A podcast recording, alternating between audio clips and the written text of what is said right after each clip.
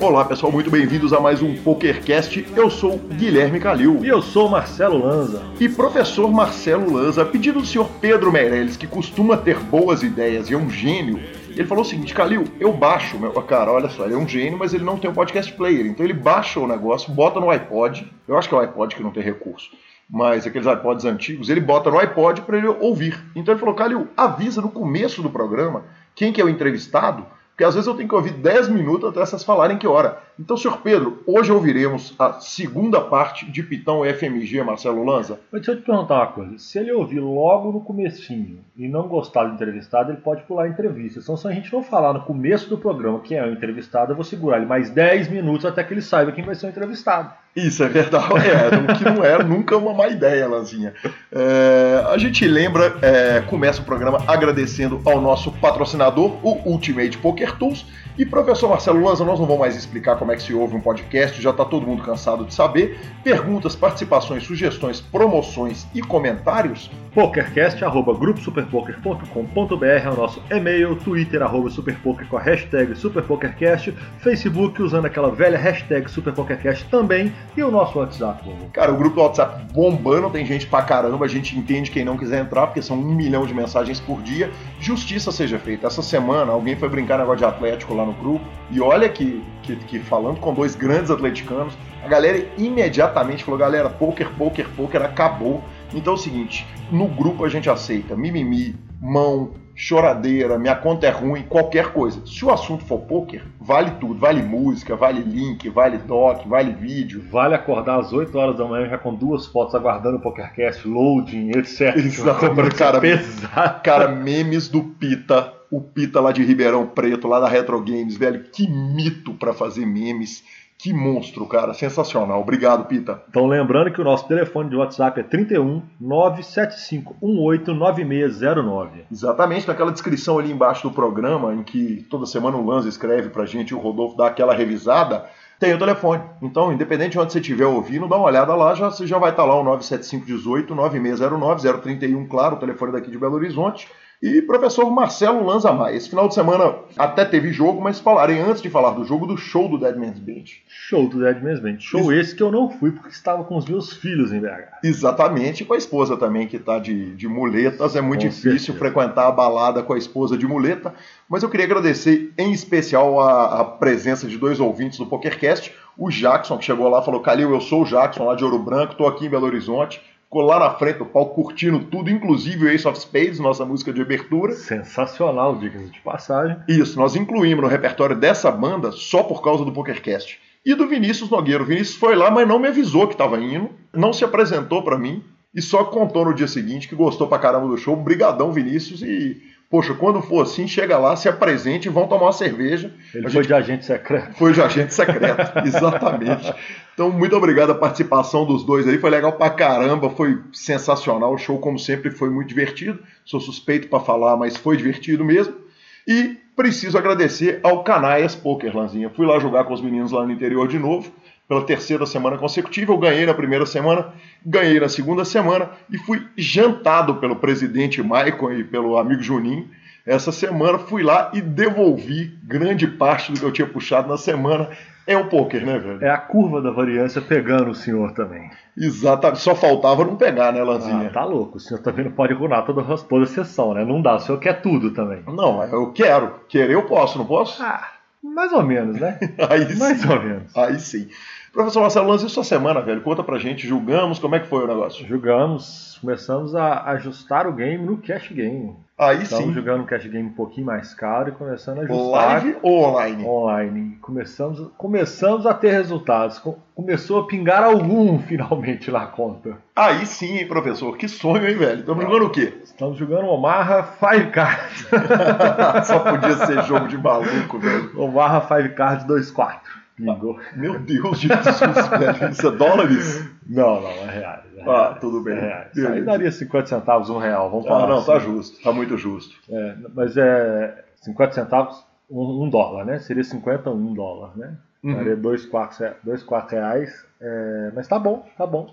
sessões estão saindo com alguns buy-ins ups, diga de passagem. Que tá coisa linda, professor. Quando vamos transicionando diretamente para aquela sessão de notícias, professor Marcelo. Já que estamos falando do, do Poker Online, o Poker Online teve uma semana com alguns percalços. Alguns percalços. Alguns assim. percalços. Exatamente. Os... O Party Poker essa semana teve duas quedas. Sim. O Party Poker é, paralisou os torneios por duas vezes, se eu não me engano, na quarta-feira à tarde e na quinta de manhã.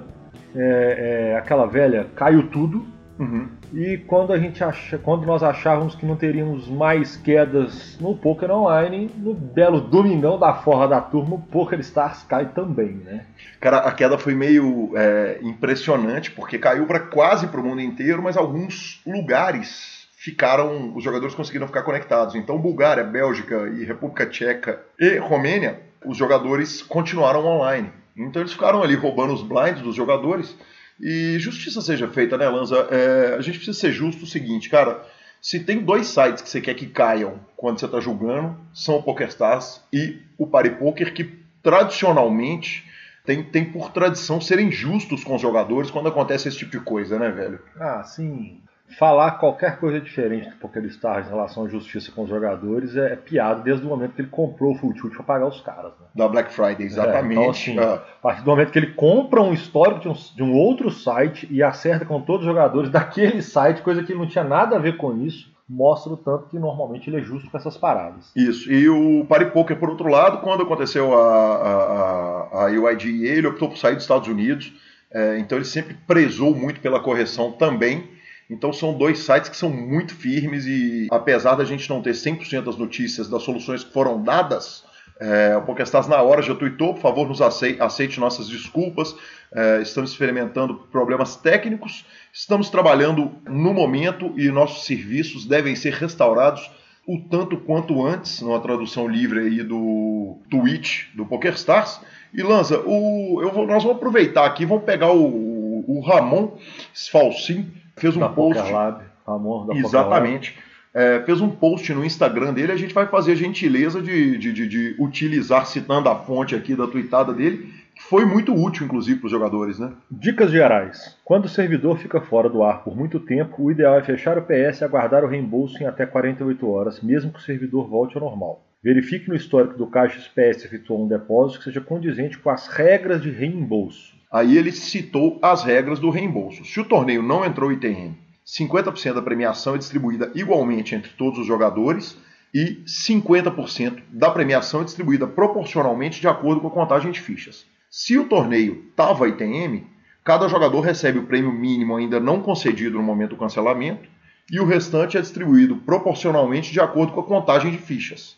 Então, esse foi o post do Ramon, foi super legal, rodou os grupos de WhatsApp todos na hora, foi muito, muito bem postado, né, cara? A, única, a única diferença que teve dessa queda para eventuais outras quedas, porque isso acontece com ataque de hackers, com queda de segurança, com várias situações, não é frequente de acontecer, mas acho que a diferença pontual dessa em relação às outras é porque esses três países especificamente continuaram jogando. Exatamente. Então, que gerou um desconforto em relação à comunidade naquele momento. Isso. Aí, Lanzinha, é, primeiro com relação à solução que o PokerStars vai dar, não tem dúvida, né, velho? Vai ser uma solução correta, como sempre foi. Na hora que caiu, na hora que caiu o servidor no primeiro país, a partir daquilo ali, provavelmente já deve contar o, o negócio e resolve o problema. E aí, Lanzinha, a gente entra numa discussão que, que eu, eu fui pensando a respeito disso desde o acontecimento. Com relação a roubo de blinds. É, você é um búlgaro, um belga, que está na mesa, caiu todo mundo que está na, na, na, sua mesa,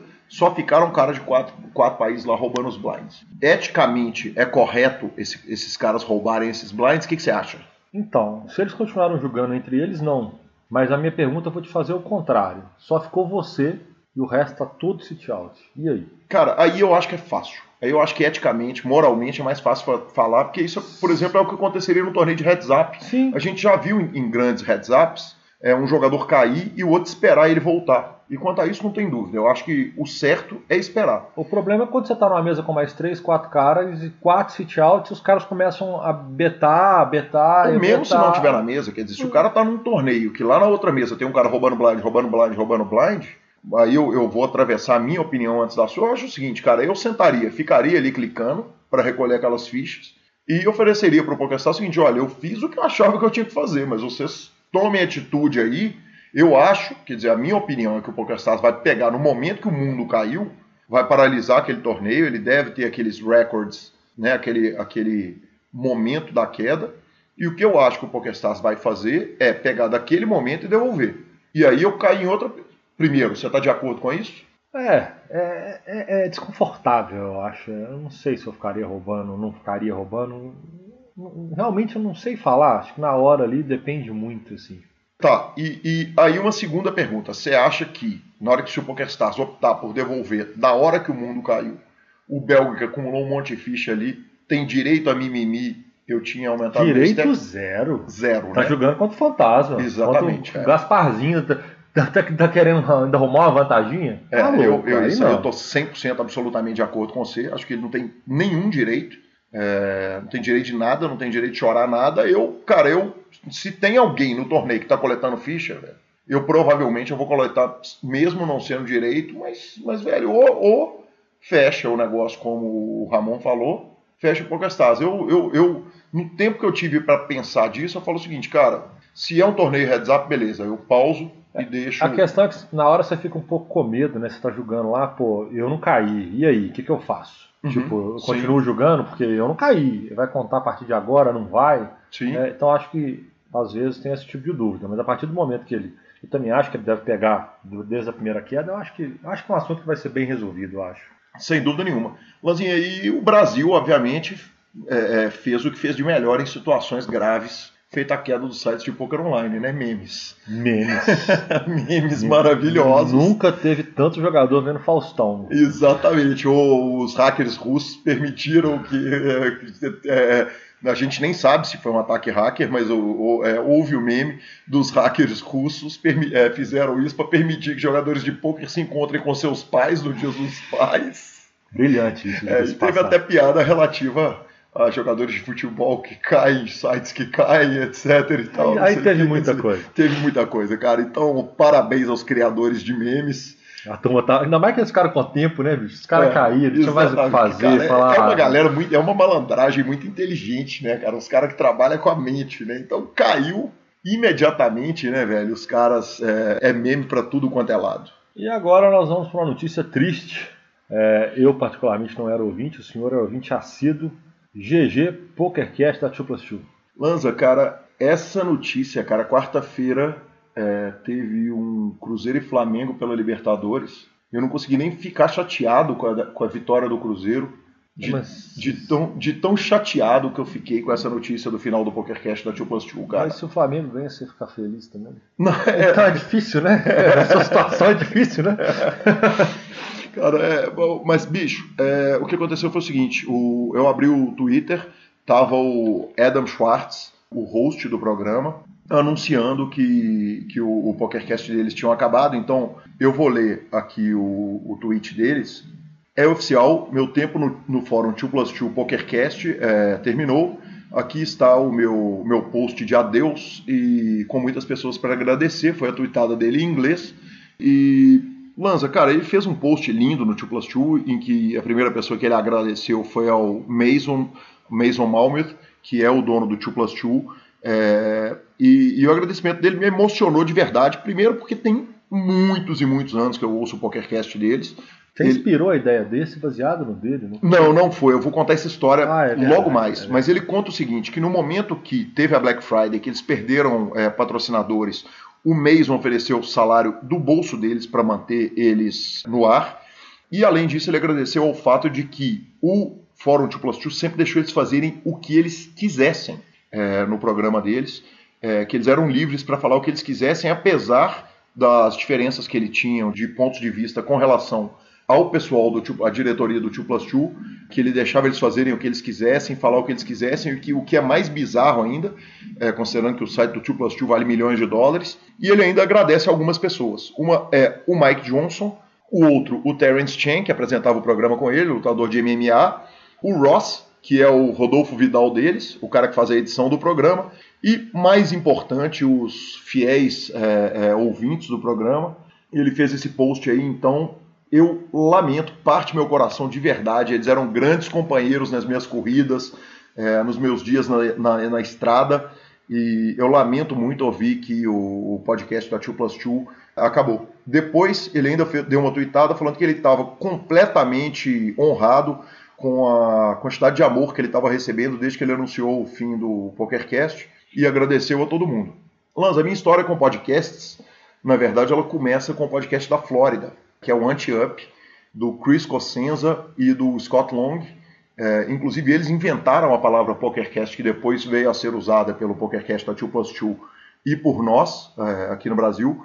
E, cara, é muito triste ver um projeto desse tamanho, um projeto tão legal acabar num formato que eu gostava tanto. Esses caras ficaram praticamente 10 anos no ar, era sensacional, o programa era legal pra caramba, e é uma pena ver um projeto desse acabar. A gente sabe as dificuldades que é para manter um podcast no ar, para manter a frequência do, do programa, para arrumar e segurar patrocinador.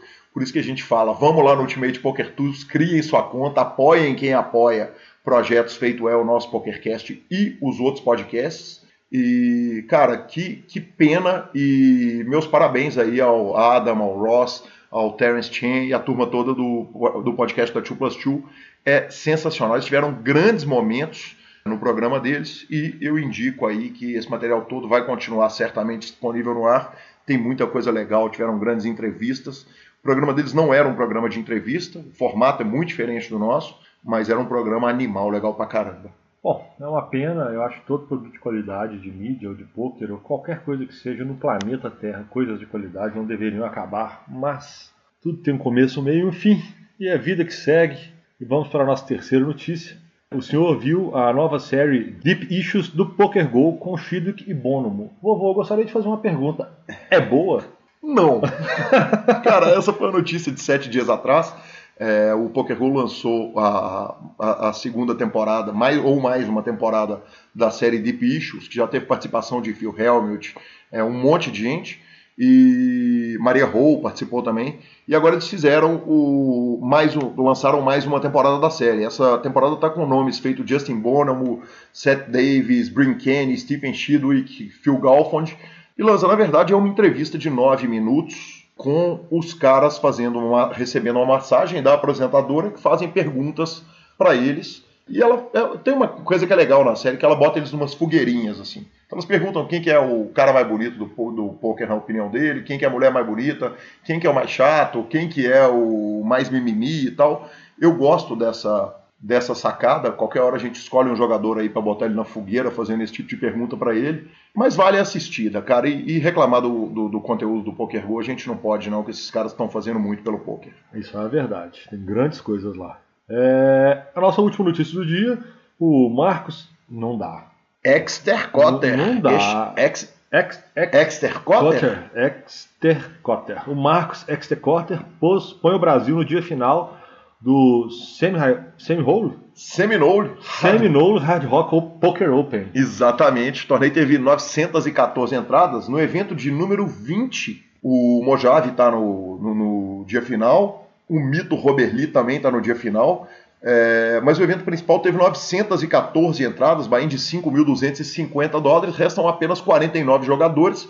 Vai ser julgado hoje, na segunda-feira. Então, na hora que esse PokerCast sair para o ar, provavelmente vocês já vão ter a notícia. E a gente torce para que o Marcos, o Gaúcho Marcos, traga esse título para o Brasil. Ele é o oitavo colocado de 49 jogadores.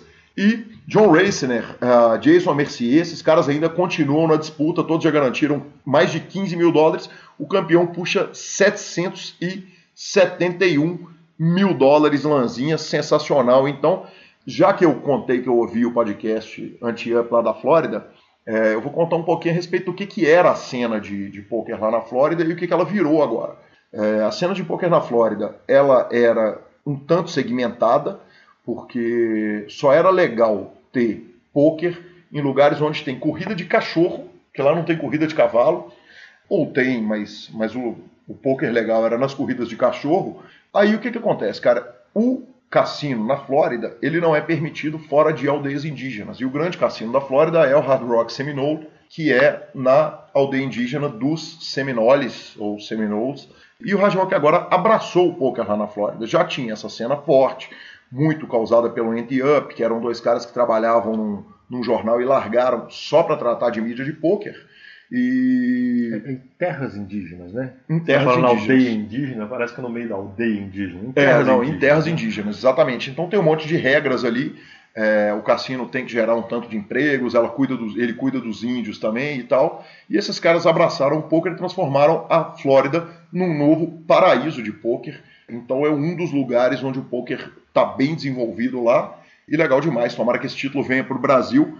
E acaba sendo uma viagem fácil, né, Lanza? É, são oito horas de avião ali, pra, apesar do preço do dólar que explodiu hoje ali com a, com a crise na Turquia.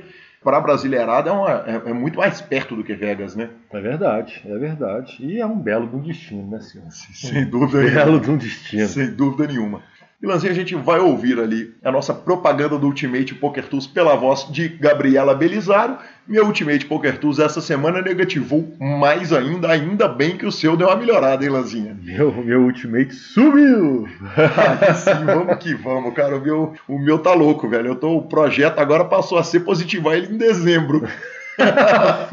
Porque depois do que os meninos lá do Canais fizeram comigo e da última sessão que eu tive lá no clube do senhor, o trem ficou azedo para mim, velho. Foco, senhor. Foco que o senhor arruma o dinheiro. Vamos que vamos. Então, uh, vou pro nosso spot do Ultimate Poker Tools e logo depois a entrevista de Pitão FMG parte 2. Diversão total, lazer total essa entrevista do Pitão. Ela, essa parte, aquela segunda parte que eu falei que ele ia falar pouco de poker e muito de balada. Preparem-se, não ouçam com a família por perto. Ídolo. é, ídolo. E vamos para essa segunda parte aí do Pitão e vamos que vamos. Olá, eu sou Gabriela Belisário, primeira campeã do BSLP, e estou aqui para convidar você para conhecer a nova ferramenta de informações e estatísticas para jogadores de poker, o Ultimate Poker Tools. Você ainda usa Excel para ver seu desempenho? Pare com isso.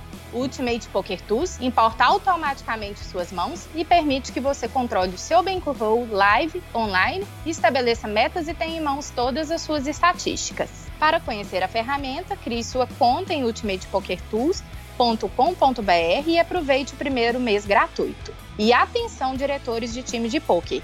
O Ultimate Poker Tools permite que você tenha controle total consolidado dos seus jogadores. Ultimate Poker Tools, a plataforma única para gestão e desempenho de jogadores e times de poker.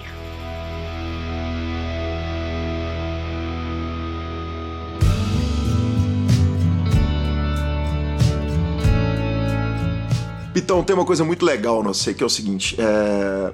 tem o cara que é apaixonado por jogar poker, tem o cara que é apaixonado por acompanhar poker. É, as duas coisas nem sempre estão no mesmo cara. Você estava me contando que você assinou o Poker Go, que você ouve o PokerCast até hoje. Você falou comigo aqui o seguinte, cara, eu tô atrasado uns três programas. Ou estar atrasado uns três programas hoje é ter ouvido 19 ou 18. Sim. Né? ouvi, ouvi tudo. É, cara, primeiro, que do caralho você, você ser um cara que acompanha a mídia do esporte, que, o que nem sempre é comum entre os profissionais. Você é diferente dos caras nisso mesmo? Eu gosto de acompanhar, tipo, eu gosto, de, eu gosto de assistir porque assistir é o que eu mais gosto. Eu era um cara que uma época aí, uns dois anos atrás, te falo, dois, três anos atrás, eu tava enjoado de poker. Eu tava odiando o jogo. Eu tava, na época eu tava no Adel Swing e, sei lá, sabe, eu não tinha tesão mais no jogo. Eu não sei o que aconteceu. E não falo que não foi porque eu big irritei, não. Antes de big irritar já. Não sei o que aconteceu. Eu acho que foi o Sambinha. Desde que a gente montou o time, que eu fui dono de time, que eu comecei a ter estabilidade financeira, que é uma parada muito importante pra poker. Que tipo, poker, quando você não tem estabilidade financeira, você tá na montanha russa, é muito chato. Comecei a ter. Eu comecei a ver o, o jogo com gosto, sei lá, pode ter sido isso. É apenas, sei lá, uma hipótese. Mas eu acompanho muito, adoro. O Poker Go lá, eu assino, eu vejo tudo que tá passando. Nem, nem sou um dos melhores em inglês do mundo, não eu entendo assim, não consigo muito formular a frase, mas eu gosto de ver todas as transmissões que tá rolando. É, PokerCast eu vejo todos, ouço todos. É, eu gosto de acompanhar assim. É até bom porque eu gosto de acompanhar para saber. Eu consigo saber muita, muita coisa acompanhando para passar pros meus cavalos, sabe? Muita coisa. Principalmente acompanhando resultados. Você uhum. sabe quem tá voando, você sabe quem não tá. A WSOP para você, então, é igual para mim uma Copa do Mundo. Você, você, para, vai acompanhar, vai olhar os resultados, vai no site, vai. Fico olhando, fico olhando tudo e te falo, sobre resultado, eu acompanhava mais quando eu comecei. eu era muito fã dos caras assim, dos, dos gringos que sempre chegavam, sempre os mesmos, até uns parados de jogar, tipo Gibor e tal, é, que, ele, que ele jogava online, eu ficava tentando ver se ele ia chegar no WSOP. Comprava muito por causa dos meus ídolos online. Hoje eu acompanho menos, eu gosto de saber os resultados dos torneios grandes. Não, não sou tão piolho igual antes. Mas transmissão é uma parada que eu adoro, velho. Com carta revelada. É porque é uma parada que mudou o poker, né? Transmissão com a carta revelada do Poker Go ali é lindo demais. E as transmissões de BSOP? Você curte, grinda, senta, assiste inteira? Curto pra fazer é, uma coisa que eu e Gansão, você já deve ter visto o Gansão falar isso no grupo, né? No Gnoland. Eu e Gansão a gente sempre faz. É fazer note, note nos caras. Eu adoro assistir porque eu faço muito note nos caras. E eu nem sou um cara que grinda muito. Live. Mas eu gosto. Eu adoro ver para fazer noite nos caras, sério. Ah, eu gosto de dar uma cornetada também na mão dos... do povo, mas eu gosto de ver. Adoro ver o BSOP. E a cornetada no comentarista. A gente estava brincando, eu e o Lanza, que teve uma situação que a galera exagerou, que algumas pessoas, aliás, a galera não, é até injusto eu falar isso. É, 99% da galera vê a transmissão, por exemplo, da WSOP, entende que aquilo é pro telespectador da ESPN, não é pro cara do poker. Mas você assiste transmissões que são muito mais detalhadas ali na, na no, no Super Poker, transmissão do BSOP, reta final e tal. Tem hora que dá vontade de atravessar a tela e pegar o comentarista, que é um comentarista do, do mão a mão pelo pescoço, ou, ou, é de boa? Não, o Ari Aguiar, só pelo fato dele ser cruzeirense e me encher o saco, já dá vontade de fazer isso toda vez que ele fala. Não, tô zoando. É, eu te falo. De... Então, te interrompendo, não tô nem falando sobre a WSOP, que é outra história. Tô falando do, do, principalmente dessas ah, transmissões televisivas dos... de BSOP, ah, de dessas BSOP. coisas. Ah, achei que era da WSOP, já ia dar uma cornetada no Ari. Não, fica à vontade. cornetada no Ari interessa sempre, por favor, já é instantâneo. Não, sobre o, o Super Poker e tal, vendo essas transmissões. Eu te falo, velho, eu sou um cara que se eu tiver mal-humorado no dia, eu muto. Porque, ah, sou sincero, se eu tiver mal-humorado no dia e eu ver o cara falando. Ah, já ia falar do palavra. Falando muita bosta de novo. falando, eu ia falar merda, foda-se. Falando muita bosta, eu muto. Dou uma mutada porque se eu tiver de mau humor.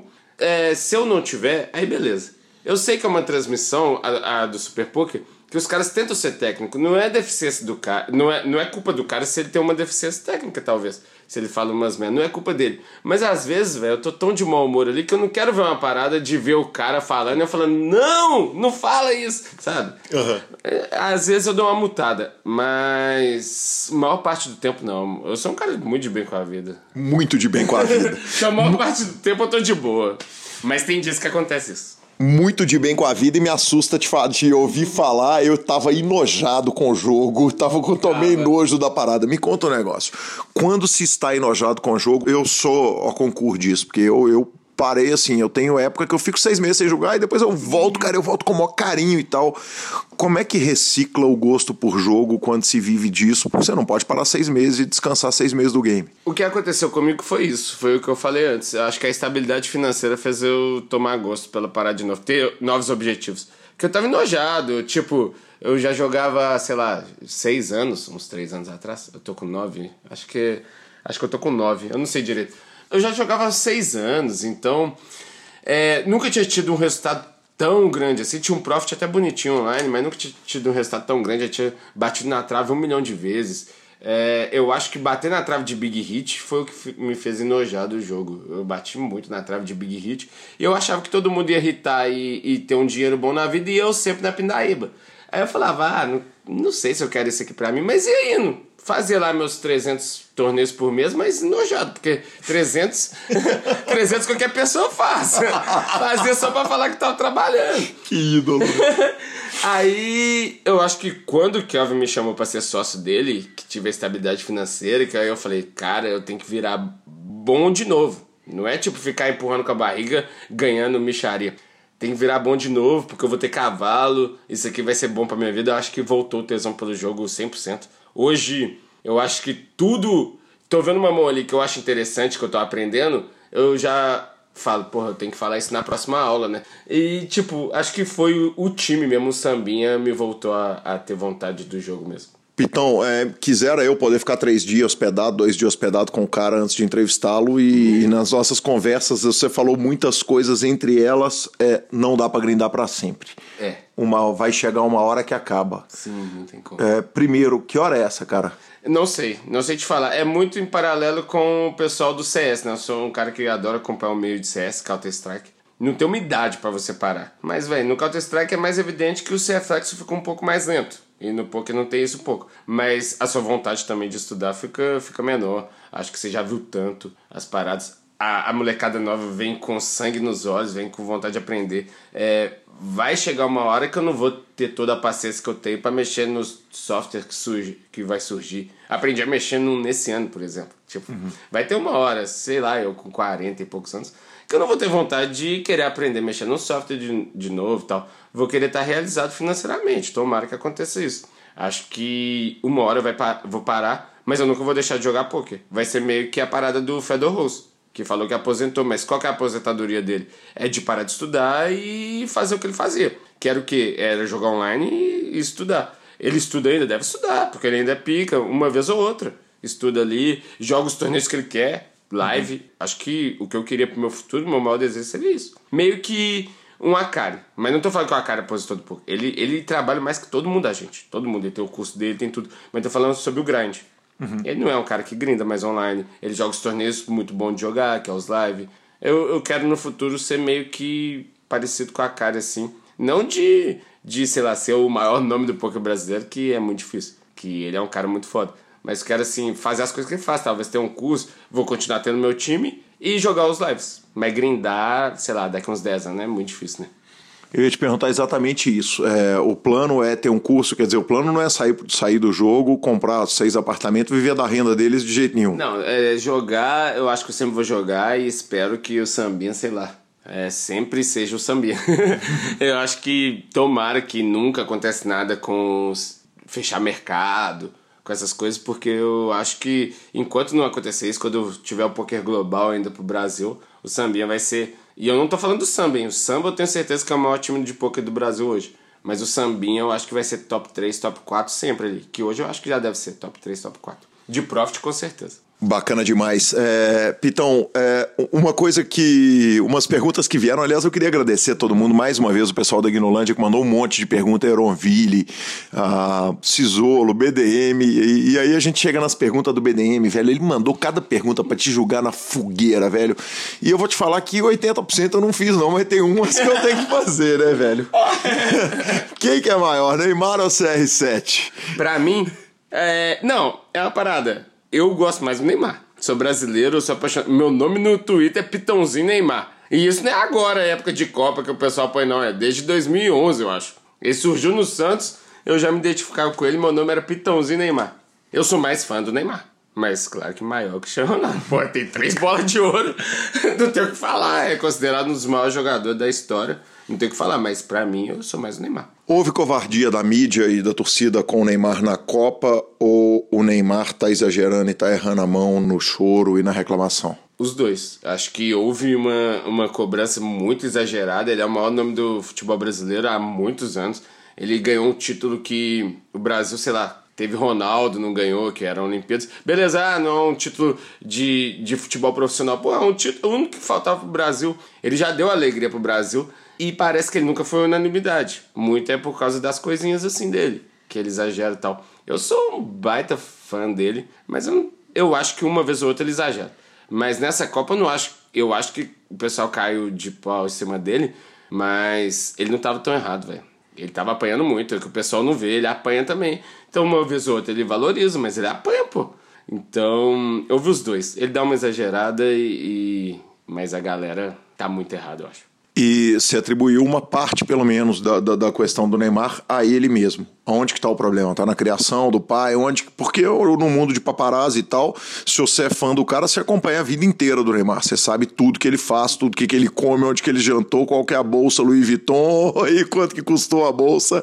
Onde que está o erro? Na, na formação, é, se é uma formação de personalidade, se é uma formação de caráter, onde que está a treta? É, então, eu não sei te falar, tipo, eu acho que ele é um cara. Eu, eu acho que ele deve ser um cara 100% na vida. Todo mundo fala que conhece ele, tem vários amigos que é amigo dele. 100% tudo. Eu acho que ele só dá uma exagerada um pouquinho ou outra quando ele toma uma falta tal. Não sei se é uma questão chega a ser, ah, ele é mau caráter, sabe? Eu acho que ele só irrita as pessoas por causa disso, porque ele é muito bom. E ele dá uma exagerada em uma que é da outra, então ele irrita. Não sei se chega a ser uma parada tipo assim, nossa, então foi criação, ele foi mau caráter. Acho que não. Acho que ele deve ser uma pessoa muito ótima na vida, todo mundo fala. Eu acho que, sei lá, ele tenta dar uma valorizada numas quedas, tenta o outro tomar um amarelo ali. Que se, se ele dosasse um pouco, eu acho que o mundo inteiro ia ser fã do Neymar, velho. Ele tem muito talento, é o futebol dele. Acho que você.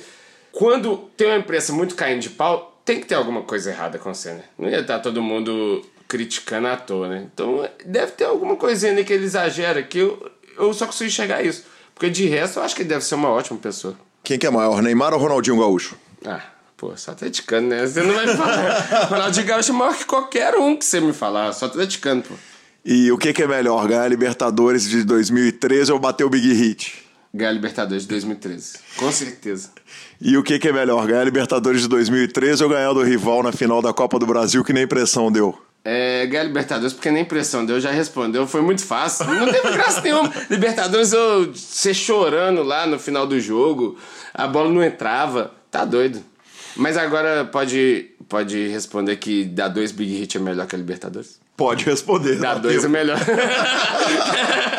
dá... O primeiro não foi melhor, não, mas os dois meio próximos assim. Foi melhor. Fiz mais coisa boas com ele. Aí sim.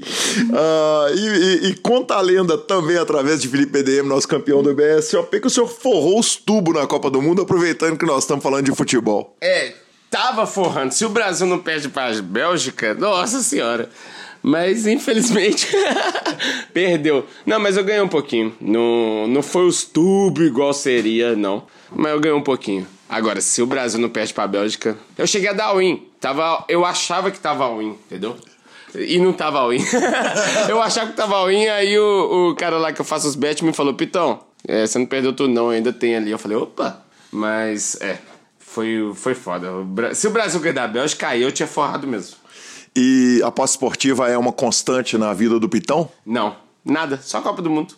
Nada, nada, nada, tipo zero. Não, uma vez ou outra eu aposto num time de CS, gosto de acompanhar CS. Cartola. É, mas o Cartola a gente aposta, tipo assim, não sei se seria muito. É, será que é, fica igual a aposta esportiva? Não, pode ser um betzinho ali. Mas agora a aposta esportiva, igual o povo chega no site, a tola, eu nunca gostei, não gosto. É só, essa, só Copa. Aí Copa eu vou subindo, tipo, eu comecei com 200 dólares. Eu ia forrar muitos tubos. Acabei ganhando, sei lá, acho que umas oito vezes mais do que eu comecei, não tenho vergonha nenhuma de falar. Acho que eu ganhei uns 1.600 dólares só. Mas se o Brasil não perde, pro... era mais de 10. 10 mil. E eu comecei com 200. E, e eu sabia que se eu perdesse aquilo, eu não gosto muito de aposta porque eu sei que as pessoas atolam, viciam, então não me pega muito apostar. Então na Copa, sim, na, na Copa eu gosto. Aí sim. Pitão, aí vamos começar a falar do, do, do, do, que todo mundo quer ouvir, do que todo mundo chegou nessa segunda parte do programa aqui para ouvir, que é a vida em Balneário Camboriú. Você fez o pacto com Deus, né, malandro? Morar na praia, é, festa toda a terça-feira do Pitão, vamos falar dela. Cara, primeiro vamos começar pelo básico, pelo, pelo, pelo Balneário 1.0, o, o, o basic. Por que Balneário, cara? Balneário é, melhor, é porque é a melhor cidade do mundo. Graças a Deus eu faço uma parada que eu posso morar em qualquer cidade, que é meu trabalho online, e é a melhor cidade do mundo. E é uma parada que a logística não ia ser difícil, porque beleza, Barcelona é muito bom, mas como é que eu mudo para Barcelona? Vou ver meus, minhas, minha mãe e minha irmã quando? Vou ver meus amigos quando? Então, Balneário, além de ser perto de Belo Horizonte, é a melhor cidade que eu já fui, com toda certeza. É... Balneário é muito bom. Quem não foi ainda, é muito bom. Olha, se o ouvinte não gosta de balada, eu acho que o programa encerrou por aqui. Pode ir lá pro final quando a gente fala dos e-mails, porque agora nós vamos, nós vamos entrar numa parte é seguinte, cara. Os ouvintes do. É, é a queimação do, de filme do Pitão, porque os ouvintes do programa fazem questão, o grupo de WhatsApp do programa fica, velho, pergunta da balada, pergunta das festas, pergunta do não sei quem. Então, esse vai ser o assunto agora.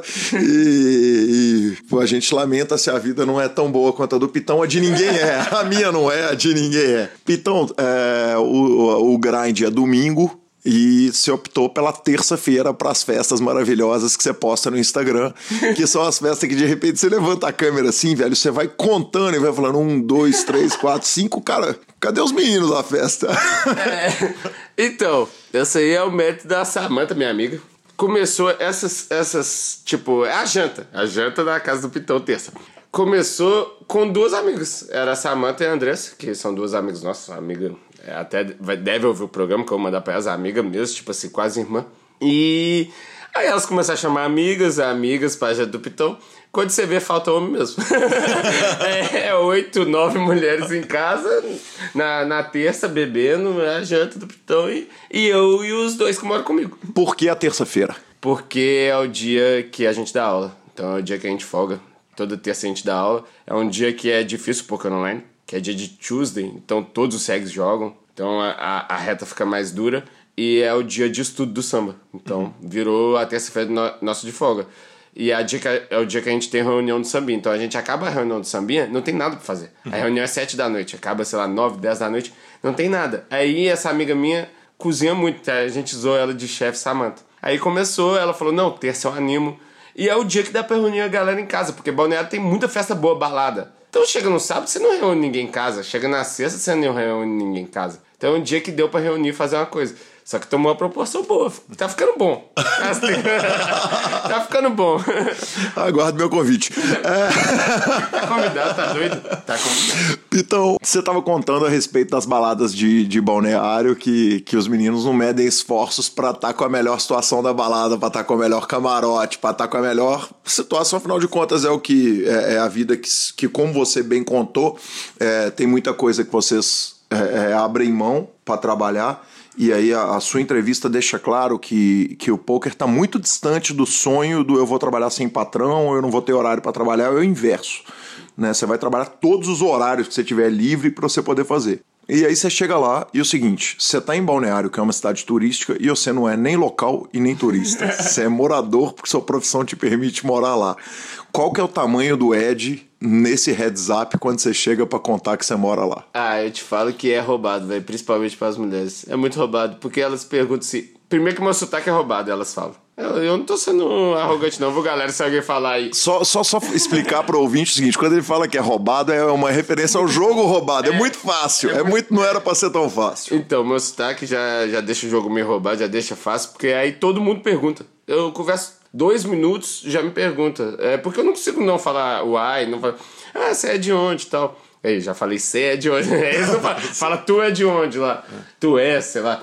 Aí eu falo que eu tô morando em Balneário porque eu quis, porque meu trabalho é online e tal, é, fica roubado. Porque, tipo, é isso que você falou, eu não sou turista né, que vai embora, não sou o cara que vai embora, então talvez a pessoa não quer relacionar porque eu vou embora. E também não sou o, o local que sempre o povo gosta de gente fora, né? Em todo lugar. Você chega em BH, o povo com o sotaque do Rio, eu ficava puto, velho. As meninas tudo, eu olhava pros caras, velho. Com o sotaque do Rio. Então é, é meio que acontece isso. Mas eu tô sossegando aí, galera. Pitão, peraí, isso é uma revelação muito grave, não, velho. Isso é a revelação do não aprendizado com todos os anos de convivência comigo, Gansão, aquela turma toda. Não, não, não, é, não, não. Não, mas é, é, é, é bom, tipo, pra falar pras pessoas é. Fala pra qualquer pessoa, sabe? Não precisa ser exclusivamente mulher. O povo vai achar que eu tô sendo só, só lá o mulherengão lá, não, não é. Mas para todas as pessoas, tipo, elas acham legal você estar tá na cidade delas porque você quer. Qualquer pessoa acha legal isso. Você falar pro padeiro lá, você tá comprando pão na padaria, ele vê seu sotaque falar, ah, eu tô morando aqui porque eu quis. O cara acha, todo mundo acha legal. Então é roubado por causa disso. E virar jogador de pôquer em Balneário Camboriú virou o standard, porque, cara, dá uma, dá uma listada pro ouvinte que não tem ideia de quem são os ídolos dele que moram em Balneário Camboriú, quem são os caras. Ó, de entrevistado do PokerCast, eu já adianto que Kowalski, você, pelo menos, mas deve ter ali material para fazer um ano de PokerCast fácil. Dá uma listadinha pra gente. Ó, tem, é, tem o Kelvin, Tipo, Kelvin. Tem os três backers do samba: Kelvin, Chevy e Cova. Sim. Eu moro com, com mais dois backers do sambinha, que é eu, que é três backers do sambinha, então. Eu, Jean, Alan. Uhum. Aí tem o Ariel, que uhum. o Ariel acho que foi o precursor de, assim, de, de morar em BC. Um dos primeiros. O Sal, uhum. Teve o Salsicha, teve Decano, acho que já morou. Mas aí o Ariel mora até hoje. Será que eu tô esquecendo alguém? Já falei sete, né? Acho que por enquanto é isso, velho. Se eu não tiver esquecendo. Ah, o João Fera vai para lá agora, final do ano. Talvez o, o Marcel, que é meu sócio do Sambia também. É, é Balneário virou. virou Samba Team. E tem o Garrido, porra, tava esquecendo do Garridão. Tem o Garrido, campeão brasileiro. É, a galera, tipo, reuniu. Tem muita gente boa de poker morando lá agora. E como é que é a passada de jogadores por lá? Porque uma coisa que você estava me contando é o seguinte: eu, aliás, um, um, aproveito a presença aqui no PokerCast para te agradecer, porque grandes entrevistas, inclusive uma das entrevistas mais comentadas da história do PokerCast foi do Ale Mantovani, que eu te perguntei diretamente. Falei, Pitão, tô precisando de alguém para falar de meditação, tá me fazendo tão bem, queria falar queria, com alguém. Você me indicou assim, cara, o tiro no, no, no olho, né, né, no, no, centro do alvo, que foi o Ale Mantovani. Você falou, cara, ele estava aqui em casa até outro dia.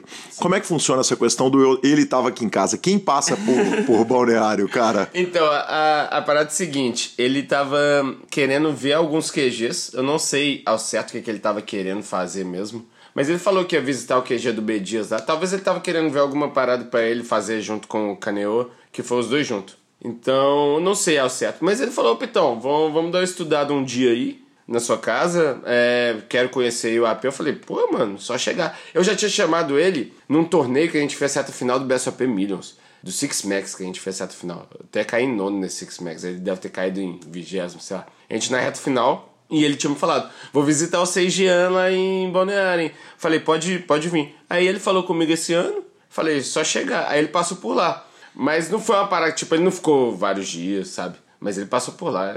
Sensacional os dois, ele e o Caneô. Caneô até destruiu agora, né?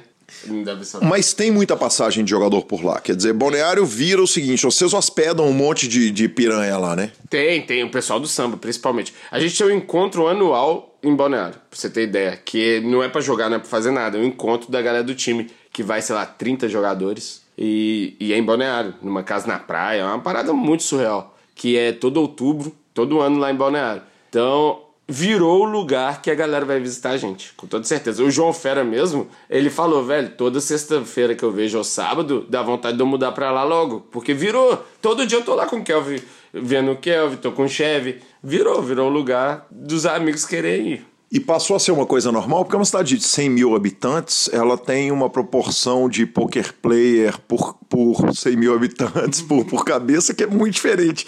Virou uma parada comum você chegar na, na, na você chegar na balada, ou chegar num lugar, falar, sentar num restaurante, o metro e falou, boa noite, o que, que você faz? Sou jogador de poker, você também? Ah, virou muito graças ao Bahia, eu acho.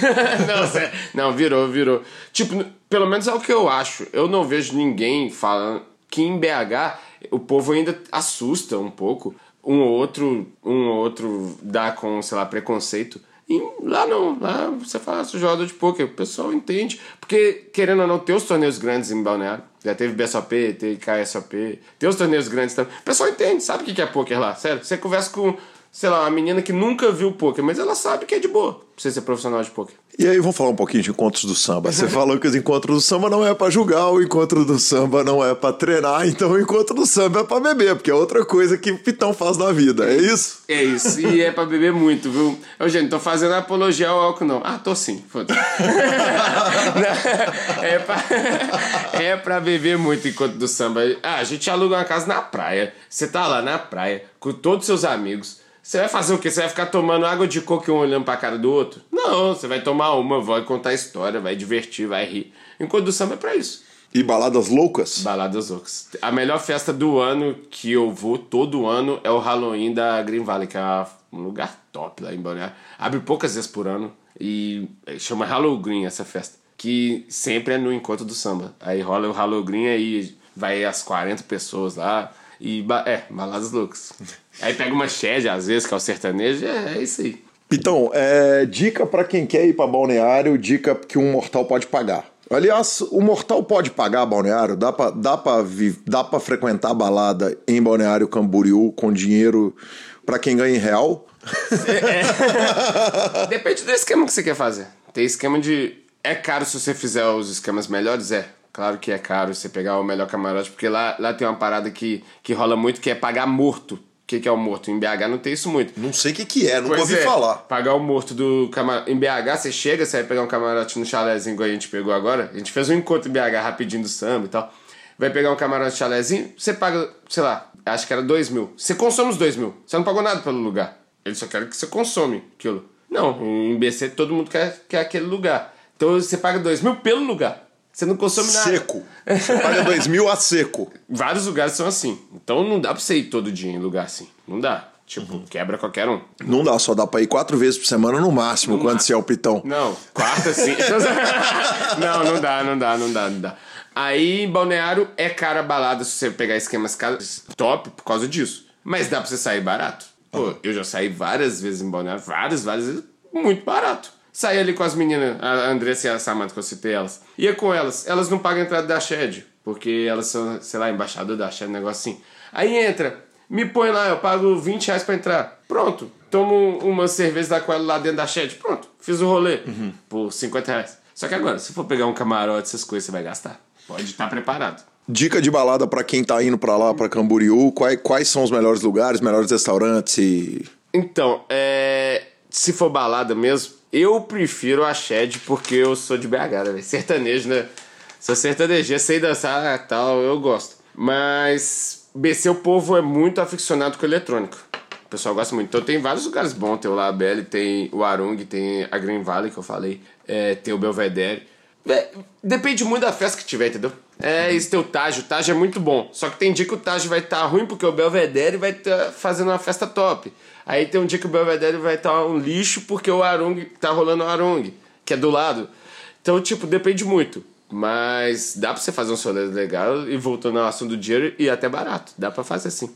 Aí sim, pitão. E restaurante, ah, restaurante nem sei. o jantar é em casa, né, patrão? nem sei, vai lá no iFood lá, pede, pede alguma coisa, nem sei. Sensacional. Então aí a gente chega aqui no final da nossa entrevista e aí eu não posso deixar que tem, tem uma listinha de coisas, de ver- verdades e mentiras sobre Pitão na balada. Houve um tempo que Pitão é, é, não era uma estrela nacional do jogo e ele contava histórias pra poder enfeitiçar as moças. Deixa, deixa eu me. Tipo assim, eu preciso. Já me redimindo antes, assim. eu Não sei se é redimir a palavra. Nessa época, eu era meio garoto. Quando o cara tá ali, moleque, homem, falei, cara, você sabe. O cara Uhum. gosta de competir com os amigos, quem, quem pega uma menina ou não. Não gosta de ser chamado de zeró dos amigos. Eu sei que hoje. Zerola. É, zeró, não gosta de ser chamado. Zerola é quem zera a noite.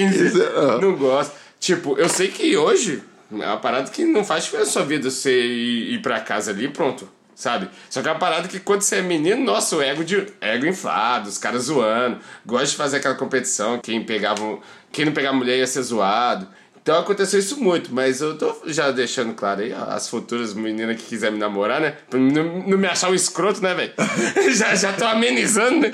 Porque isso foi outra época, talvez. Não sei. É, outro dia era outra época já. Não, é outra época. É, é, é muita história aí que vai ser. Eu, não, eu tô sem óculos, eu não consigo chegar ali. Ainda bem, ainda bem. Mas eu tenho certeza que é, do, que é muito do passado, que rolava isso mesmo, de tipo, zoar com a galera. Eu aposto que eu consigo mentir pra aquela menina ali e pegar ela assim. E a gente divertia muito. E é uma parada escrota de homem escroto, galera. Mas acontecia. Era novo. Pitão, deixa eu começar pedindo, antes de entrar na lista aqui, te pedindo pra contar a história do 3x1. Você, se incomodaria de contar? E, Rodolfo, se ele incomodar, corte, por favor, do 3x1 da, da, da moça que é convidada pra ver o jogo.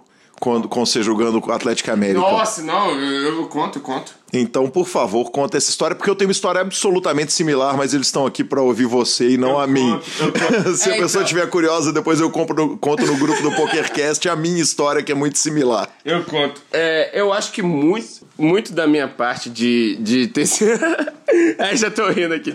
Muito da minha parte de ter feito essas paradas depois de zoar com a galera, ah, de pegar a mulherada mesmo. Eu era muito mulherango, peguei muita mulher.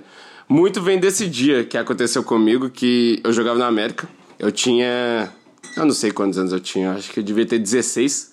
Tinha 16 anos, aí foi final e foi o mesmo placar, não foi a final. Eu falei que teve um 3 a 1 do América na preliminar do Mineirão, Calho, mas foi foi outro 3 a 1. E nesse dia era no Independência o jogo. Aí eu chamei todo mundo da minha sala, eu era apaixonado com a menina. Nossa, apaixonado com ela. Chamei todo mundo pra ir no jogo. E só ela foi. Só ela foi. Nem meus amigos foram. Só ela, eu assustei, né? Aí tal, ela viu o jogo, era com portões abertos, independência. Ela viu o jogo. A gente foi pra um churrasco depois. Foi pra um pagode com a galera do time. depois. A gente perdeu, né? Foi pro pagode. Ela ficou o tempo todo grudada em mim. Ela era linda. Ela foi no jogo comigo. Ela fez tudo e eu não consegui chegar nela. Sério, eu cheguei em casa, chorei de raiva. Sério, eu chorei de raiva. Aí depois, em outro dia, eu cheguei nela, ela me achava a maior banana do mundo, né? Perdi todas as oportunidades do mundo, a menina linda, e nunca mais ficou comigo. E eu gostei dessa menina por uns dois anos. eu acho que é aí que, que eu virei mulherengo. Depois eu falei, toda menina que eu deixava de Eu tava na festa, ficava, eu, eu deixei porque eu era tímido. Já avisando. Então eu ficava meio tímido de chegar na pessoa, eu lembrava dessa, eu falava, não, não vou, não vou perder igual, não. Eu acho que isso que moldou um pouco meu caráter pra ser mulherengo nessa época que eu fui. Talvez eu tenha acabado, viu? É, que, que se diga, você tava aqui falando o seguinte, poxa, eu não sei, eu não vou ser solteiro pra sempre e tal. Eles bate um coração aí dentro, bate, né? Bate, o pessoal acha que eu sou mulherengo, que eu não ligo pra nada, pô. Ano passado eu tava namorando, por exemplo. Então bate, eu namorei 13 anos da minha vida. É, e, fui, e fui namorado bom. Fui namorado bom. Principalmente com a última, eu fui um bom namorado pra cá. Só que eu sou mulherengo solteiro mesmo, velho. Eu não escondo. Solteiro, velho, pô, pego geral mesmo quando rola, mas fazer o quê? Mas também eu, eu, sou sincero, né? Não vou, não vou ficar escondendo o jogo. Cara, feliz de quem, de quem vive a liberdade dos anos 2000, homens e mulheres que vivem a liberdade dos anos 2000 e que podem conviver com isso. E vamos lá, então, verdades e mentiras a respeito de Pitão. Vamos lá. Conta a lenda que o senhor é feliz proprietário de uma festa em que muitas vezes o senhor é o único homem. Já começou me queimando. Já começou me queimando nessa, velho. Já aconteceu. Que o senhor é conta a lenda. O outro caso eu cito. Esse, esse eu só respondo com duas palavras. Já aconteceu. Perfeito. É, conta a lenda, não. Eu só, só queremos confirmações ou não confirmações. Mas, Mas se tiver caso para acrescentar, posso... acertamos. Ah, e se quiser falar não respondo também, a gente vai entender que é fato. Não, tranquilo. tranquilo, tranquilo. Conta-se que na Woods o senhor se apresentou como jogador do Dinamo de Kiev. Sim. Dinamo de Kiev tinha acabado de ser contratado. Foi também compositor do cantor Gustavo Lima. Sim, essa história é muito boa. Compartilhe conosco. Essa história é muito boa. Essa, ó, ó, pra você ver que era tão outro tempo. A mulher de amigo meu que eu mais devo gostar, tipo, eu não consigo imaginar uma que eu. Não, talvez alguns dos meus amigos de BH que é mais próximo, e agora só que eu mudei pro BC. Mas a Bel, que é a mulher do Kelvin, a esposa do Kelvin, deve ser a mulher mais de amigo que eu, vou, que eu gosto. E isso foi uma história que eu tava com o Kelvin há muitos anos atrás. Foi em Goiânia, essa história aí, pra você ter ideia. Do Gustavo Lima. Que ele tava tentando chegar numa menina. Que ele. O Kelvin. Ah, tá. E eu ia ajudar ele na amiga. Eu ia ajudar, não, amiga era linda, eu queria muita amiga. Aí alguém. Era uma festa do Steel. Era uma festa do Steel na Pachá de Goiânia. Aí alguém, não lembro se era o dono da Pachá, era amigo do Borra, não sei, alguém me falou assim: essa menina que você tá chegando aí, ela não pega ninguém. Ela só pega, tipo, ela não pega ninguém, porque ela é acostumada a ficar com os caras lá, falou lá, uns caras meio famosinhos, não pega ninguém. Aí eu falei, velho, eu vou mentir pra ela e vou conseguir. Falei pro Kelvin. Kelvin falou, mentira. Eu falei, vou, vou falar que eu sou algum cara. Eu vou ver ainda pelo papo, mas olha o blefe, olha o blefe, olha o poker em é, ação. Eu vou blefar e vou conseguir. Eu quero, então vamos lá. Aí fomos, eu conversando lá, conversando. Aí ela toda mal-humorada, eu falei, por que você tá mal-humorada? Ela, nossa, porque eu venho pra cá sempre, mas eu odeio esse som daqui. Porque eu gosto mesmo é de sertanejo. Eu falei, uai, aí você tá falando com a pessoa certa. Olha o meu sotaque, já mandei. Porque o sotaque de Goiânia muita gente acha que é igual, não é igual, não. O não sabe, é igual, não é sabe igual. que é de. Aí eu falei, é o meu sotaque, tal, sou de Minas, adoro sertanejo. Inclusive já fiz umas músicas aí e, tipo, desconversei. Sabe, olhando pra, pra não aparecer. Pra, ah, sério, já fez? Eu falei, sim, sou compositor aí de um cara aí, tá até estourando um pouco. Mas não quero falar sobre isso, fale sobre você. Só pra deixar ela curiosa, que aí ela ia.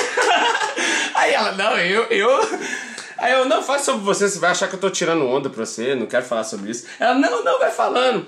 Aí eu fui conversando, falei, ah, sou compositor do Gustavo Lima. Ela falou, ah, não é, mentira, você tá aparecendo pra mim. Eu falei, então tá, mas e o que, que você faz? E, tipo, já descobriu.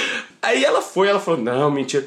Aí eu, então é mentira, então. Era a época que ninguém tinha celular. Olha o tanto de tempo que tem atrás. Pouca gente tinha celular com internet, bom. É, ela tava com celular com internet, eu falei, ah, é, tô mentindo. Então joga aí Peter Patrício no Google. Porque tinha um tanto de foto minha por causa do poker, fraga. É, não, Peter Pitão filme, de alguma coisa assim. Eu falei, pode jogar aí no Google. Ela jogou, tinha aquele tanto de foto minha. Ela falou, nossa, amigo, olha ele mesmo no Google aqui. Ela, ela nem percebeu que era jogar no poker. Aquele tanto de foto. Aí eu fui falando, né, sou compositor tal. E o Kelvin, velho, o Kelvin, eu olhava pro Kelvin, não dava pra sustentar mentira. Que eu olhava, ele cagando de rir, velho. Não, ele me ajudou muito na mentira, mas ele ficava tentando rir e eu queria rir dele rindo. Aí beleza, aí consegui, convenci ela. Aí ela me fala, qual música que você fez, então? Aí eu falo, ah, eu fiz algumas tal. Não, não são todos famosos, né? Que eu faço as músicas pra ele fechar o DVD, pra ele completar só. Mas eu fiz 60 segundos, mas. É ela, não, mentira. É a música que minha mãe mais gosta no mundo, você vai ter que ligar pra ela. Aí eu. Não, isso já depois da balada, já tinha saído da balada, indo embora já. E, nós quatro. Eu, Kelvin, eu, o Kelvin rindo. Eu falei, não, eu. Ah, põe aí sua mãe no telefone. Falei com a mãe da menina. Que eu tinha feito 60 segundos. Aí o Kelvin, aí tipo, cada mentira era um passo a mais pra gente mandar outra e ficar rindo. A gente tava se divertindo com a parada e ela também, tipo, sei lá, ela tava Tava todo mundo feliz É, no final das feliz, contas. Aí começa a tocar uma música no táxi, e a gente pegou um táxi depois. O Kelvin falou: Nossa, quando o Peter fez essa música aí, ele devia estar muito bêbado. Que era uma música chamada Mel Nesse Trem. Começou a tocar. A gente já mandou que era a música minha que tava fazendo. Eu falei: Para de falar, velho. Eu morro de vergonha dessa música, velho. Para de falar. As meninas, não, mas eu adoro dançar ela e tal. E o taxista vendo que era mentira. A gente rachando, velho. E as meninas gostando, velho. Tipo, querendo entrar. Tava todo mundo divertindo. Então era isso que eu zoava, que eu falava na época. Quando eu mentia pras meninas, ah, as meninas que é, que é alguém tal assim, eu tentava ser o alguém tal assim. Mas rendeu várias histórias divertidas. Mas hoje em dia eu não faço isso mais. Cara, e, e nunca fez pra maltratar ninguém, muito pelo Não, contrário. não era, não era, velho. A gente divertiu. muito. Velho, eu, eu sou a pior voz do mundo. Eu tentando cantar pra mãe da menina, você não tem ideia. Eu tentando. Bicho, eu ficava tentando rir por dentro. Eu falava, não tá acontecendo isso aqui, não, velho. E, e eu nunca mais conversei com a menina. Eu fiquei pensando, será que ela acha até hoje? Certamente, eu já tô acreditando. Como, como é que ela não tá? Ah, o senhor foi o terceiro esportista mais bem pago do Brasil, atrás do Felipe Massa e do Neymar. Sim. E o, só que o Medina, se ele fosse campeão no ano, ele me passava. O ele ia ganhar um contrato melhor. Fui, foi, é, foi outra história. Aconteceu lá em Governador Valadares. Eu chegando na mina, ela é chata também. Ó, pra você separar, eu só, mi, eu só mentia na época tentando conversar as meninas chatas. Eu chego pra uma menina legal e falava. Aí ela chata, ela querendo camarote, querendo champanhe, querendo não sei o quê. Eu falei, ah, ela quer alguém assim, vai aparecer pra ela então. Aí, trocando ideia, consegui convencer ela que eu era o terceiro esportista mais bem pago do Brasil. Perdia pro Neymar e Felipe Massa. E só que eu tava com medo porque se o Medina fosse campeão no ano, e ele foi, inclusive, ele tava pra ser campeão, ele, ele ia me passar. Ele ia ter um contrato maior que o meu, eu tava no ciúme danado. Ela olhou pra mim com um olhinho de coração assim do WhatsApp e falou: Sério? Mas pra que ciúme? Ser quarto é tão legal. Ela, ela falou assim. Eu falei: Ah, não, é porque eu sou um cara que meu ego é inflado, eu não gosto de ser quarto em nada. Tô puto. Mas conta a lenda que na hora que, ela, que você falou que você era o terceiro mais bem pago do, do Brasil, ela virou e falou assim: então posso pedir uma champanhe? Sim. Falou pra você ver o naipe. Eu sabia pra quem que eu tinha que aparecer. Aí eu falei, sim. Sim, claro. Doeu o bolso, né? Doeu o bolso essa mentira, mas deu tudo certo no final. O senhor também foi filho do dono da Omo por um dia. Nossa. Quer saber o detalhe dessa? Ah, claro! Eu quero saber, o Véi, mundo quer saber o detalhe aí, eu dessa. tinha uns. Nossa, essa é muito antiga. Eu, te- eu vou fazer 31 anos. Essa eu tinha uns 17, eu acho. Foi em Curvelo, que é do lado de Felizlândia. Foi com a filha. Filha do prefeito. Algo assim. A menina importante lá, filha do vice-prefeito, filho do prefeito. Que meu amigo foi a mesma história lá do dono da Pachá. Chegou pra mim e falou: Ah, que ela não pega ninguém, tem que ser tal, tem que. Aí eu falei: ah, então beleza, vou aparecer pra ela. Foi. Vou aparecer pra ela, parece assombração, né? Aí foi assim. Essa mentira começou de dia. Oh. Essa mentira. Antes de conhecer ela. Que a gente alugou uma casa e. Sei lá, a gente alugou uma casa por uma semana. Aí era um dos últimos dias. Na casa a gente precisava lavar umas cuecas, lavar umas roupas, né? Não tinha dinheiro pra ter tanta roupa naquela época. Tinha que lavar umas coisas pra continuar.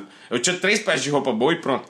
Aí não achava sabão em pó na casa. Aí eu falei, que diacho, que casa não tem um homo? E meu amigo falou, é, não existe casa nenhuma que tem um homo. Que Eu não tem um homo. Um homo, um negócio de multiação.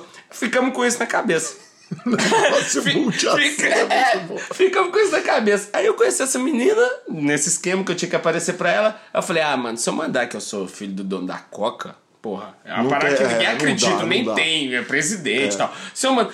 Acho que homo ninguém nem sabe, velho. E homo tem toda casa. Ela vai me achar rico, ela vai me achar, tipo, um bom partido. Vai querer as paradas.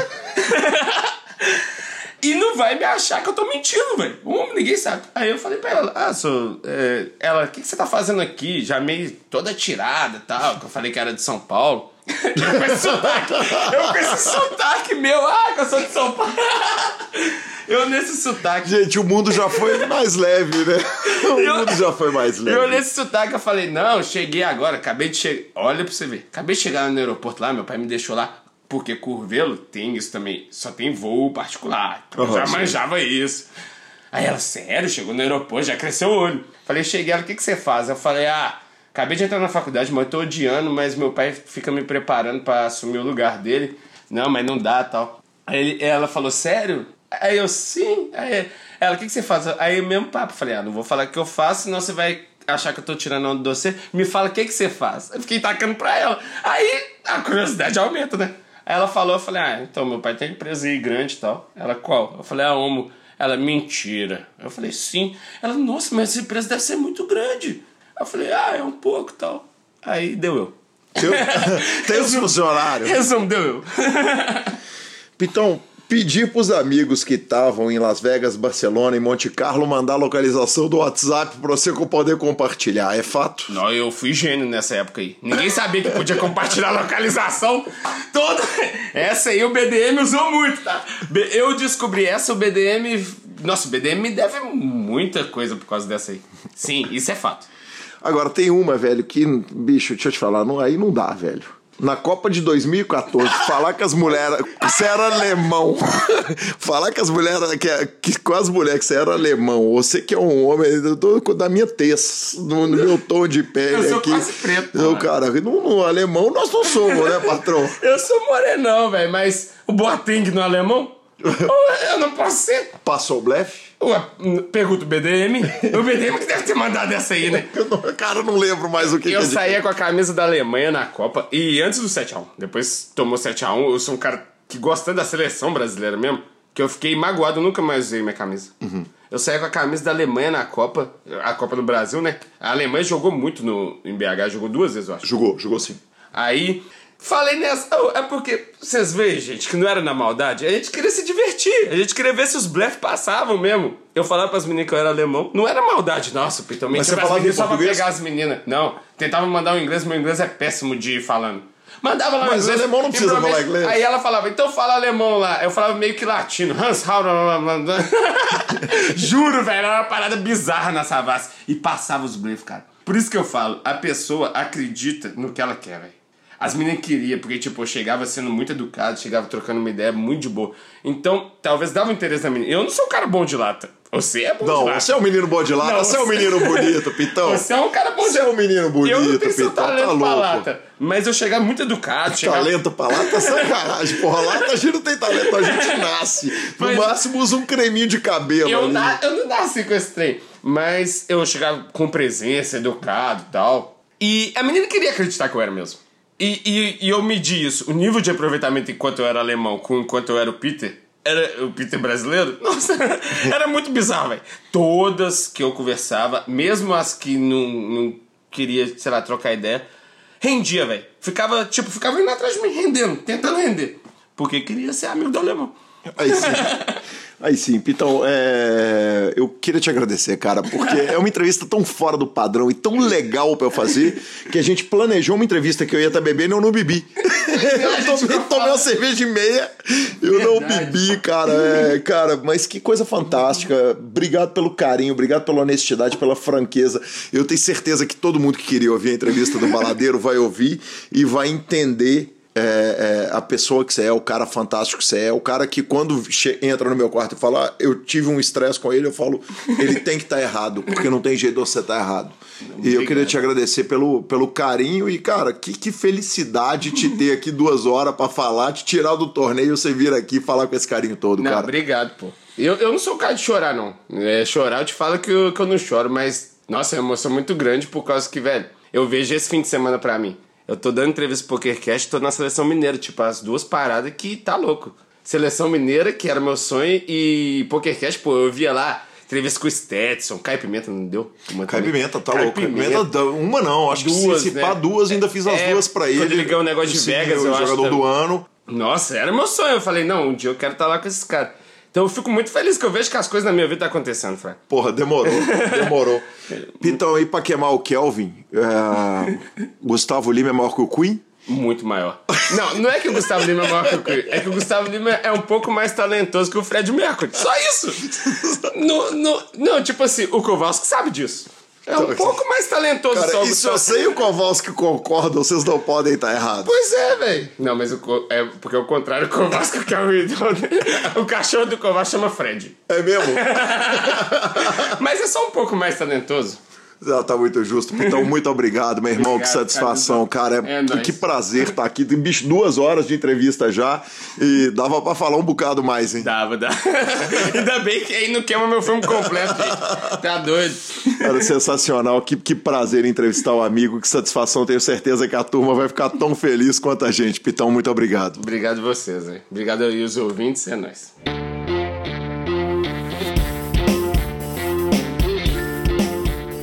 É isso aí, Lanzinha. Depois dessa segunda parte sensacional da entrevista de Pitão, o FMG, o mito, confie no baladeiro. É, recebemos um e-mail, cara. Um e-mail mesmo. E-mail mesmo. E-mail, e-mail escrito. Mesmo, escrito. Enviado. Escrito. Clique no botão. Exato, clique no botão. O Eduardo Pérez nos faz uma pergunta aqui, Lanza. Nos faz um comentário, na verdade, falando o seguinte, cara. A imagem de jogo de azar já foi vencida há muito tempo do poker e ele lamenta que as grandes marcas não apoiem o poker ainda tanto quanto poderiam. Ele ainda cita algumas exceções, que é a Puma patrocinando a Cari, a Ducati, que fez algumas edições do BSOP e faz o Nick Poker lá também, em parceria com o 888.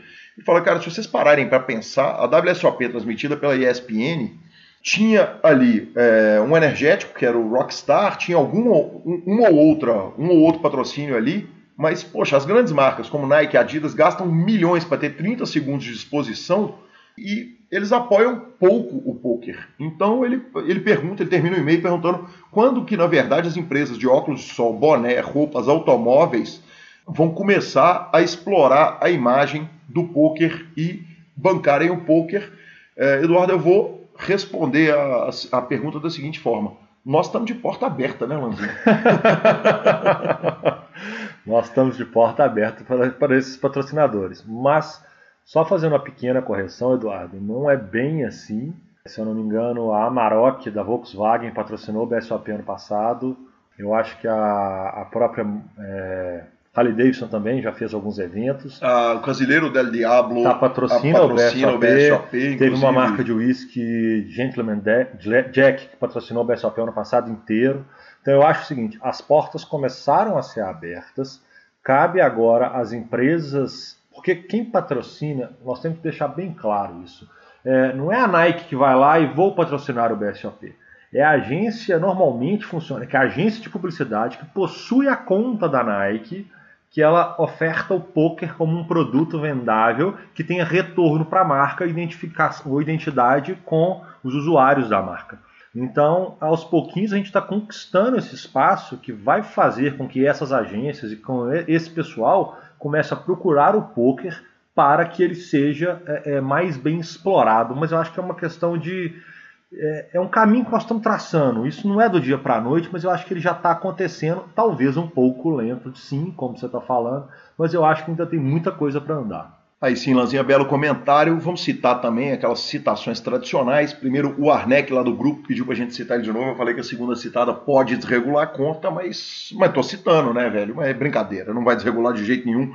Jorge Thiago também sendo citado. E o Patrick Alves lá do grupo, Lanzinha, com o belo nick. É, nós dois que estudamos engenharia em, momentos diversos e no mesmo momento também na nossa vida, a gente lembra que a nossa grande amizade começou na faculdade, lá na FUMEC, na Faculdade de Engenharia da FUMEC.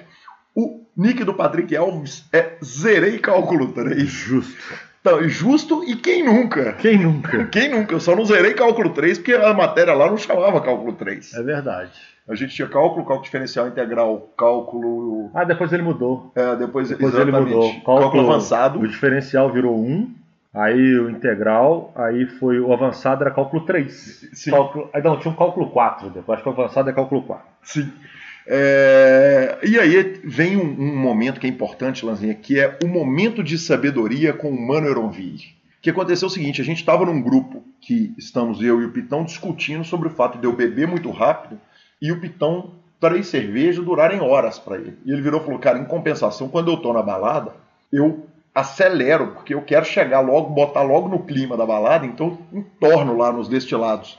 E aí o Maneronville, que é um cara muito sábio, né, velho, virou e falou o seguinte: Cara, balada é igual hiperturbo. Tem que abrir a caixa de ferramentas logo no começo. então eu guardei esse momento de sabedoria, guardei outro momento para semana que vem. e parabéns, Maneronville, aí sempre ajudando o programa, é, sempre colaborando horrores com a gente. A gente lembra que superpoker.com.br é onde você acha as principais notícias de poker do Brasil.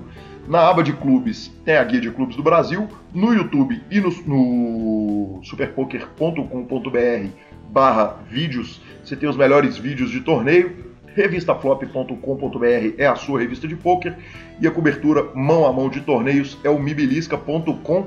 Lanzinha, vamos para nossa dica cultural, né, cara? É, eu começo as dicas culturais indicando uma banda maravilhosa daqui de Belo Horizonte, que lançou um disco depois de 14 anos de seu último lançamento. A banda se chama Valve, V-A-L-V, e o disco Nautilidae tá nas principais, nos principais players, então tá no Spotify, tá nos players todos, tá no Bandcamp, certamente tá no YouTube, então fica a minha dica para essa semana, que é o Valve, que lançou um CD. O CD tá maravilhoso, tá lindo. Eu não fui no show de lançamento deles porque eu tava tocando no mesmo horário, no mesmo dia, em outra balada no show que nós já falamos antes. E aproveito, Lanzinha, essa queda do domingo aí do Poker Online para indicar também um disco maravilhoso do Cypress Hill, só porque ele se chama Black Sunday. Entendi. Entendi. A minha dica cultural da semana, ela é um jogo ele é um jogo de PS4, o aguardadíssimo Red Red Redemption é, 2. Foi anunciado, provavelmente um dos top 3 mais fodas jogos de PS4 da história. A edição 2 veio e eu vi o game mode dele. Fiquei, eu fiquei incríveis 39 minutos vendo vídeos é, do gameplay dele e que jogo top então, quem gosta já vai, já faz a pre-order, né? já faz a pré-reserva, que o preço está um pouquinho mais barato, você ainda ganha alguns benefícios online. Mete bala, porque o jogo é cabuloso. Aí sim, Lanzinha, é... a Fabielle, minha amiga, ou... falou que ouve o programa só por causa das dicas culturais. Ela não gosta de poker e ela gosta muito da minha dica e da sua dica também. Ué, que isso, então, que fenômeno, hein? Então ela mandou elogios à sua dica, estou repassando aqui no ar. A gente agradece a todo mundo que nos ouviu. A edição é de Rodolfo Vidal e Marcelo Lanza.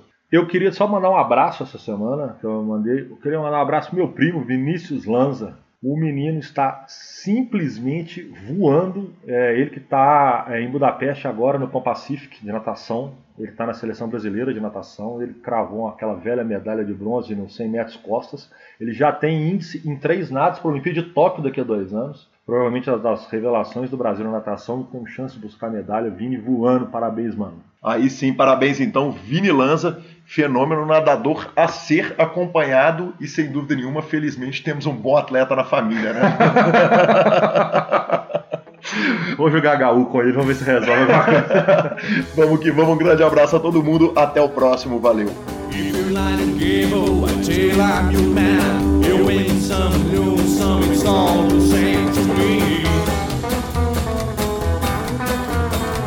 Virgin.